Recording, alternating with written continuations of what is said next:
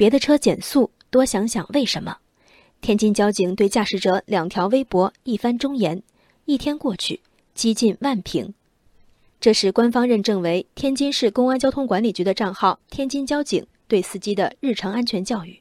其发布的视频中，一名红衣女子骑电动车闯红灯，快速通过路口，涉事机动车一路被左前方另一辆机动车遮挡视线。等到左前方车辆减速让电动车通过，正常行驶的涉事车辆已刹车不及。闷声撞上电动车，对此，天津交警提炼重点：车辆交错之间会产生不停变化的移动盲区，其他车辆减速要想到为什么。网友质疑：这个事故的重点难道不是电动车闯红灯？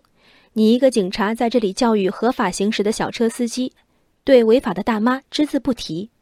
随后发布的第二条微博中，天津交警转发了这条评论。并回复：一个成熟的驾驶人知道如何趋利避害，避免事故发生，脑子里想的是我该怎么做，而不是别人应该怎样。行路者为抵达，不为一时意气。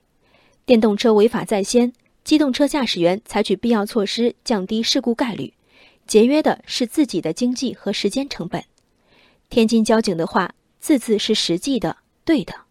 这种对是从你最大利益考虑，舍小取大的对。为什么许多网友不领情？天津交警的确看到我们追求平安的需要，却忘了公平是我们的另一种刚需。譬如童年阴影的经典案例：小朋友在外遭遇同龄人拳头，沮丧回家，妈妈第一句话是：“怎么他不打别人，光打你？你不会绕着他走吗？”的确，小霸王是可以绕开的。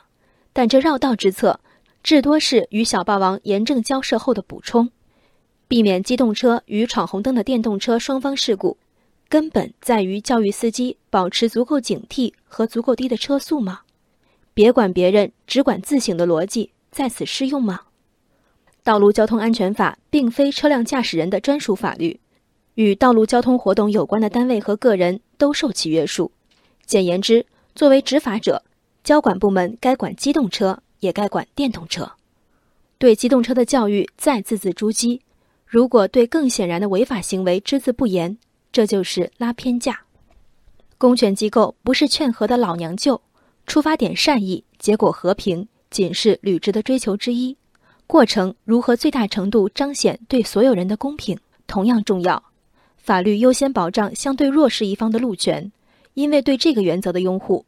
包括司机在内的网友集体讨伐斑马线前不减速，乃至顶着孩子身体通行的驾驶恶行。但如果所有道路交通事故的发生都被归咎于机动车观察忍让不够，谁才是真正的弱势一方？二零一八年六月，浙江临海，一辆二轮电动车闯红灯与汽车相撞，电动车被判全责。二零一七年十月，浙江杭州，电瓶车与汽车相撞。交警部门调查判定，受伤的电瓶车驾驶员承担事故全责，除自付医药费用，同时要承担对方轿车修理费用。你看，避免事故发生，方法不止一种。人生海海，见微知著。我是静文，往期静观音频，请下载中国广播 APP 或搜索微信公众号“为我含情”。